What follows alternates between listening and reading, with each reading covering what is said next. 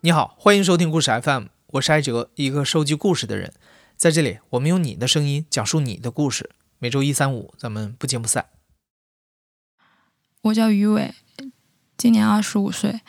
在上海工作和生活。今年的事情了。当时我刚跟我之前一个比我大十二岁的那个男朋友分手嘛，感情在一个空窗期。有一天，然后我就是呃上我的豆瓣，突然有看到一个私信，嗯，约吗？我点开他的首页，发现他是一个年纪很大的人，然后我就特别感兴趣，然后我就回说好啊。结果他说他的地址就其实就在我公司隔壁楼，然后觉得特别巧，中午然后我们就出来见面了。长得特别像潘石屹，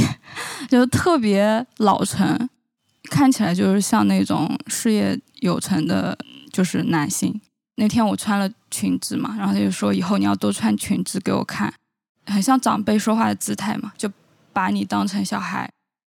带我去那个星巴克买咖啡，啊，直接走到柜台，然后帮我点咖啡。我在他后面，因为就他散发的那种气场，那种那种荷尔蒙，会让我不自觉的在他后面，就是像个小孩子一样，就把手背在后面，然后就看他给我买东西。我是很享受这种感觉的，就像你的长辈、你的爸爸给你买。买糖吃，他回去以后，他有发信息给我，就是说很喜欢我，可以经常在一起，然后说我以后也可以陪他一起出差什么之类的。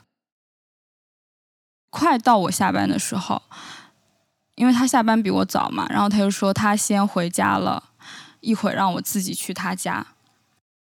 我肯定是没办法，就是第一次就去他家，然后或者就这个很奇怪，然后。但是我下班的时候我又纠结了，就我下班的时候天已经黑了，我不自觉的，就是我还是往他家的那个路线去走，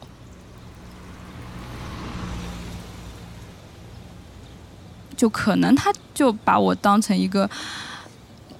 怎么说呢？说难听点就是什么什么援交女孩啊，或者或或者怎么样，他可能纯粹为了发泄他的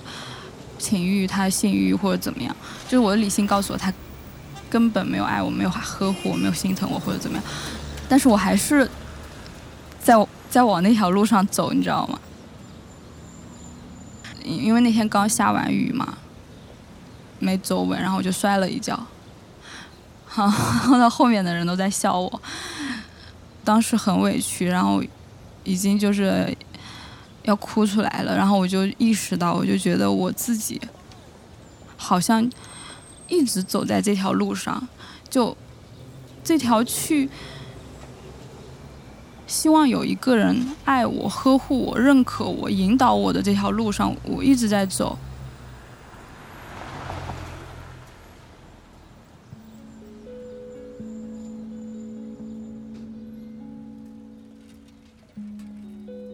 我从来没有跟任何人说过这个事情，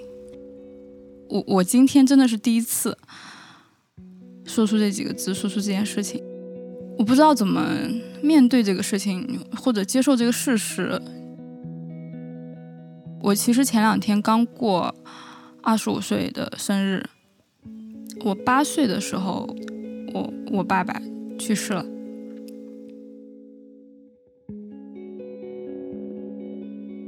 我爸爸是一个，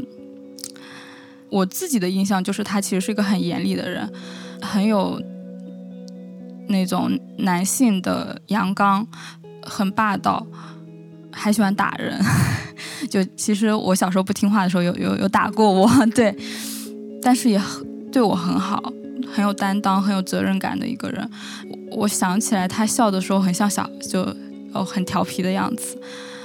大概是这样的一个人。我们当时上小学三年级吧，在上课，然后突然。家人过来，然后说你爸爸出车祸，然后在别的城市。我其实是不知道这件事情对我来说意味着什么。然后我看到我妈妈很伤心，我还跟我妈说，就是我我不希望她伤心，所以我说，哎，我现在嗯心情还挺好的。然后我妈妈就骂了我，就说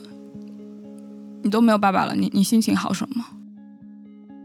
我能记得我的出发点其实是为了希望我妈妈心情好一点，而且我不知道这件事情对我来说意味着什么，没有一个人教我如何面对这个事情。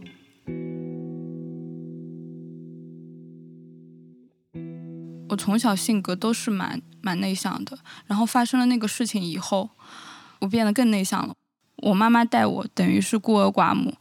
我妈妈就是也不是很会做人，然后我妈妈就跟我婶婶的关系变得很差，然后我妈妈就总觉得我婶婶在欺负她，在我面前就开始哭。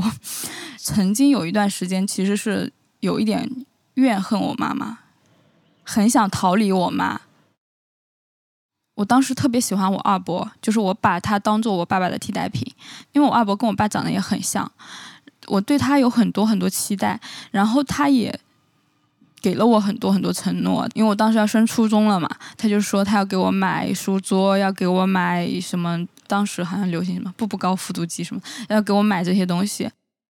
然后我也会在日记本里面写，就是我很爱他或者怎么样，我觉得那个就是。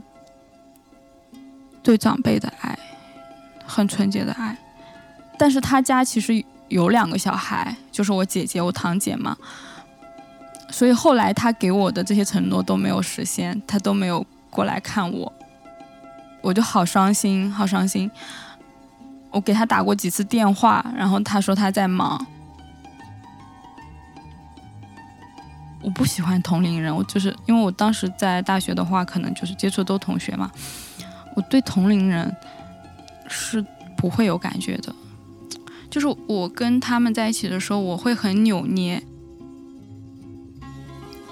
然后毕业来上海之后，我第一份工作就是别的部门有一个特别好的总监，很优秀，然后是什么微软出来的，就美国留学回来的，嗯，就是很绅士的一个人。工作接触会看到他，然后我就会觉得蛮喜欢他的，就他也是我喜欢的类型。我们第一次讲话，当时我在园区，因为当时是，嗯，共享单车刚有的时候，我在园区骑单车，因为我刚学会没多久嘛，然后我就很开心的在骑，然后我骑完停车的时候，正好遇到他，然后他就用那种长辈跟我讲话的感觉一样，就长辈问小女孩的感觉一样，说怎么骑个车都这么开心。然后我就跟他说我刚学会，然后他就说，现在他大概的意思就是说，现在再也遇不到就是学会骑单车都会这么开心的女孩了。然后当时特别开心，就觉得好像被长辈表扬了，会产生了一种感觉，就是在他眼中我是特别的，就就像老师在全班同学里最喜欢你一样。我觉得当时我就。喜欢他，但是我立刻的感受就是，我觉得我跟他没可能，因为我觉得他很优秀，而且因为他本地人嘛，所有的条件，然后他又是美国回来的，然后我有，我觉得，嗯，完全配不上他，就，啊，对，还有一个原因是他已经结婚了，嗯，就他们在异地嘛，他老婆在别的地方，当时正好有一个，嗯，跟我年纪差不多的男孩子。在追我，对我蛮好的。然后，嗯，就那个男孩子长得也很好看，就是很高，身高有一米九，又很喜欢打篮球，就是那种很阳光的男孩子。就我当时其实也是真的很喜，呃，蛮喜欢他的，因为当时已经，呃，已经毕业了嘛，然后是在外面租房子住的。然后我刚跟他交往的时候，我很享受有家庭的感觉，所以我就很想做饭给他吃。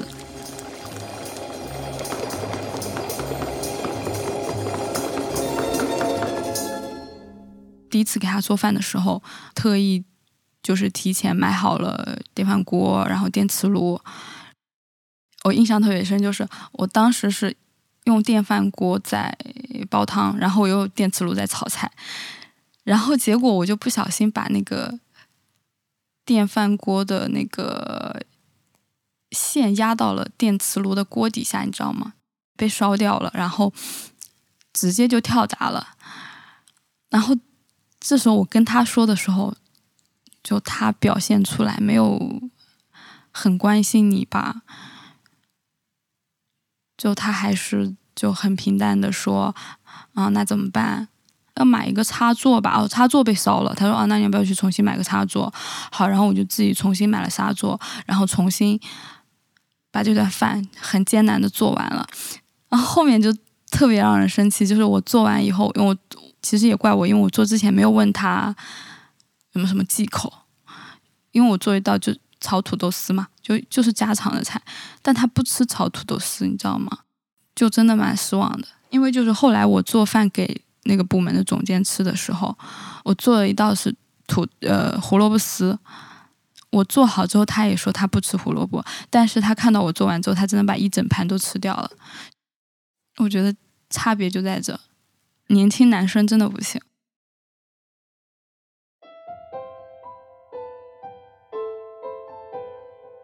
但是这个事情也没有特别影响我们的感情嘛，因为他每天接我上下班，我还是觉得蛮甜蜜的。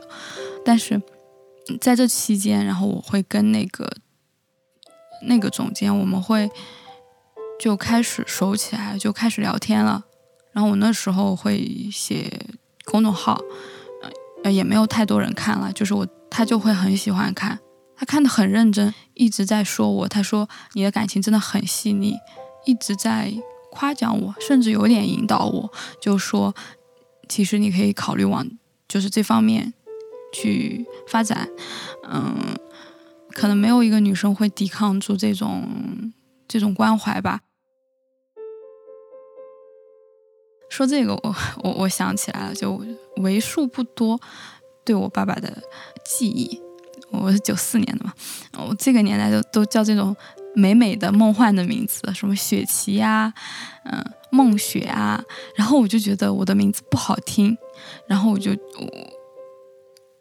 我我就去跟我爸爸说，我说我不想要叫这个名字了，太难听了，我没有看到任何人叫我这个名字的。然后我爸爸就很耐心的跟我说，他说你觉得你觉得世界上是土多还是珍珠多？他说土那么多，土珍贵吗？然后他就说。你看，还还是珍珠比较珍贵，比较好吧。所以我觉得，如果我爸爸在，我觉得他会教我怎么去跟这个世界相处。当时的那个总监，他其实是，就中间我有跟我男朋友吵架的时候，我会跟他聊，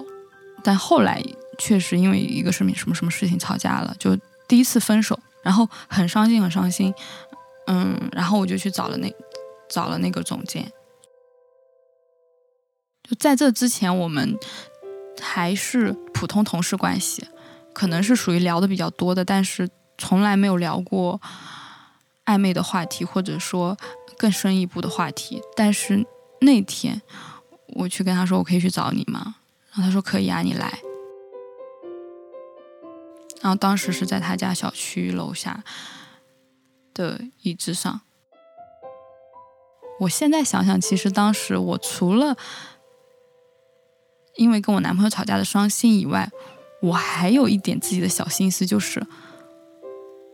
我想跟这个领导发生点什么了，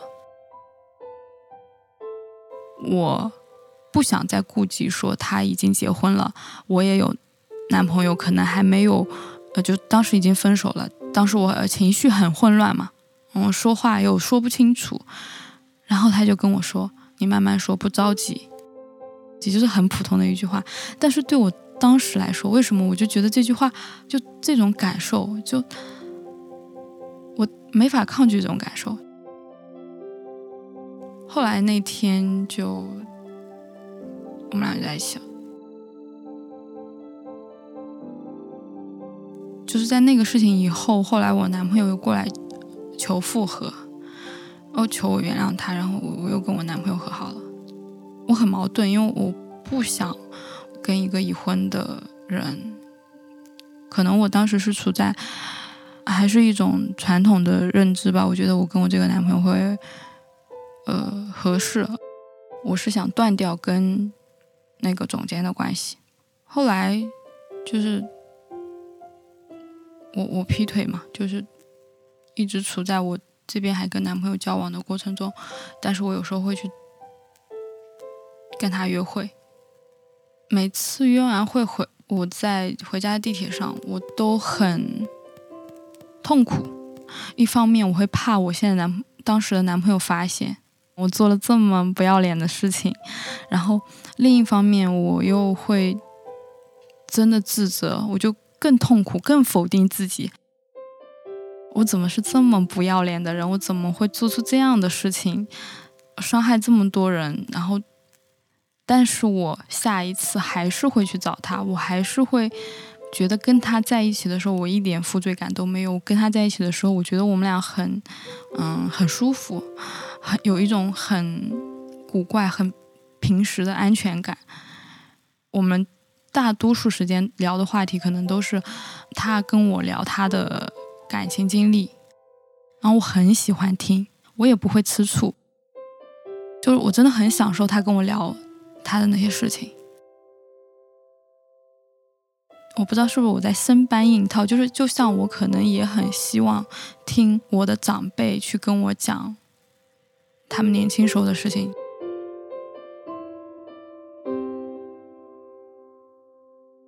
嗯，这种关系大概持续三四个月，可能有吧。后来就是我那个男朋友就有有所察觉啊，因为他看到了。就部分聊天记录，他很生气，让我把它删掉。然后我没有删。第二次他又发现我没有删掉他的时候，就很生气，就跟我分手嘛。就是我没法接受一个爱我的人突然不爱我了。其实我当时对他其实已经没什么感情了，但是我我不能接受这种失去爱的感觉。然后或者说。我陷入了那种无意识的状态，我就疯狂的求他原谅我，因为当时是国庆吧，他不在，他回自己的老家，然后我当时为了求他原谅我，我还坐很远很远的那个火车去找他。那个时候正好是我生日嘛，然后我就一个人，就是生日的那天，在一个绿皮的火车里。去他家的路上，然后他也不理我，所以我说我一直在这个路上嘛，就在那个祈求爱的路上，已经挽回不了了，就已经失去了嘛。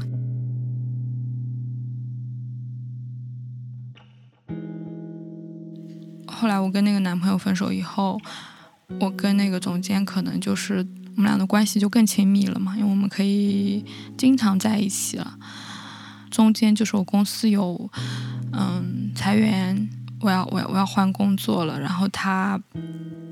中间也帮了很我很多，帮我推荐了很多工作。在这期间，他也跟我说，他跟他老婆的关系其实一直不太好，他老婆曾经也跟他提过离婚，这些我都是很相信他的。然后他也跟我说，他不是为了我离婚，让我不要有负担，但是我还是有一点负担吧。他老婆。当时并不在，在外地嘛，所以我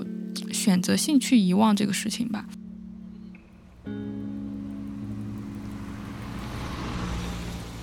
那天我在他家，他老婆突然要回来了，然后他就赶紧开车把我送到他家离他家最近的地铁，然后让我自己坐地铁回家，然后他要去车站接他老婆。然后我那天就一个人坐地铁，就从基本上跨越一个城市，然后回我自己家。我都忘记当时我是怎么回去了，我就觉得全身失去力气吧，才意识到我好荒唐，就是他好像他根本不爱我吧。我觉得我又变成了那个做错事的小女孩了。然后在地铁里好像被罚站的感觉一样，就是他送我去坐地铁那个事情之后，好像我们再也没有见面了。最后他还是选择了他自己的家庭，过来跟我说：“他说你不觉得我们这样就是太，太累了吗？已经失去了这个事情本来的意义了。”然后我就接受了这个事实，他再也没有找过我，就完全消失了。在那个事情之后可能会有四五个吧，但是都很短。我我也会去用交友的 app 左滑右滑什么之类的，就是我会把年龄设置到三十五岁以上，看到差不多的可能会嗯出来见一下，就很想去找到他的替代品吧。就我那个时候并没有觉得我是恋父吧，我我以为我就是喜欢年长的人。到我后期，到我这两年以后，发现我喜欢的一直都是这种类型的时候，我才开始觉得我是，嗯，我可能是有一点恋父，或者说我在想弥补些什么东西吧。也就是今年年初的时候，见到了这个比我大十十一岁，他比我大十一岁的这个人。就是我第一次见到他的时候，我就我知道我完了。我说，我怎么又遇到了一个这个类型的人？就他跟我之前喜欢的那个总监长得就很像，长头发，凶凶的，不笑的时候嘴嘴角是向下的。我觉得上天在跟我开玩笑，我觉得我自己被安排了。之前在饭局上见过嘛，就是我们都会有微信。然后我有一天看到他在发朋友圈，然后我就很心机的，我也发了一条朋友圈，我说有谁在吗？就是一起出来吃饭、出来喝酒什么之类的。果然他就立刻私聊我说在哪里。所以我们第二天就在一起了，然后很快就住在一起了，就什么东西都很快。他是之前创过业，但是就创业失败了嘛，经济条件特别不好，属于没有跟上社会时钟吧。就像别人像他在他这个年纪的时候，可能还是有一些事业啊，或者有房有车什么之类的，然后他都没有。我是完全不在意这些东西的嘛。我跟他在一起的时候，我就完全享受他对我的那种像爸爸对小孩的那种关爱，我就会一直在讨好他，就是。比如说，他跟我说他喜欢我穿白色的裙子，我就会去买很多学生裙啊、萝莉的裙子啊。就因为他经济条件也不太好，然后当时他也没有工作，我后来就一直在上班，然后每天他会去车站接我下班，然后他就拉着我去就是散散步。我会穿的比较职业，然后他就说。他就会穿的很随意，然后他就说：“看我们俩现在，一看就我我像是一个被一个职业女性包养，什么之类的。”就 我其实特别讨厌这种玩笑，因为我根本不想做一个，我还是希望我在我跟他的角色中，我是一个被保护的小女孩，而不是这个位置不是换成了我去像他说的包养他或者怎么样，这不是我的初衷啊。所以每次他说这种话的时候，我都不不回应，我都不说话，然后我就去享受我想享受的那一块。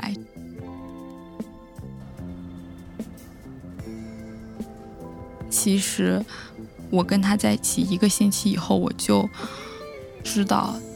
他没有那么爱我，他他不是我的那个人。但是我要花三个月的时间去接受这个事实，就是得不到这种感情。后来我就直接就是收拾东西走了嘛。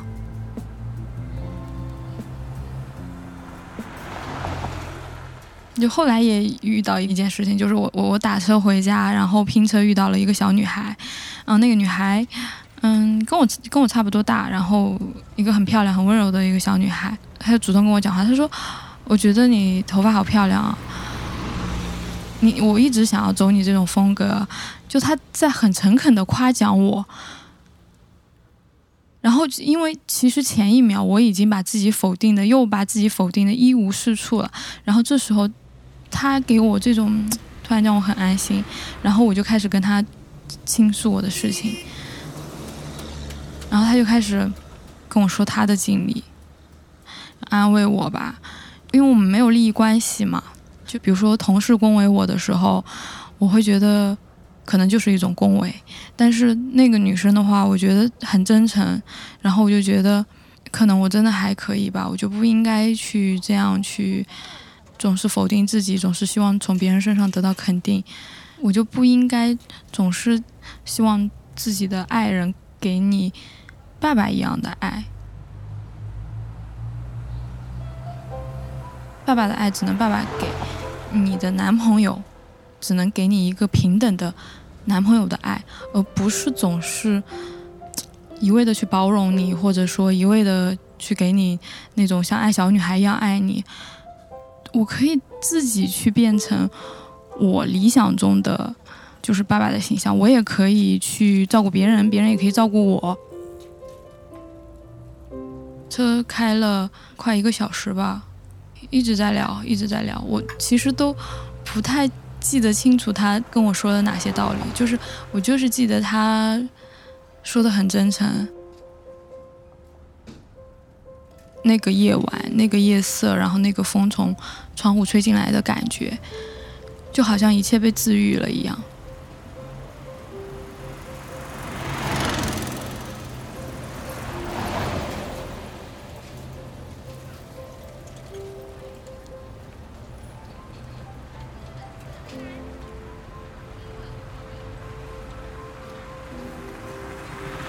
你现在正在收听的是亲历者自述的声音节目《故事 FM》，我是主播艾哲。本期节目由我制作，声音设计彭涵。感谢你的收听，咱们下期再见。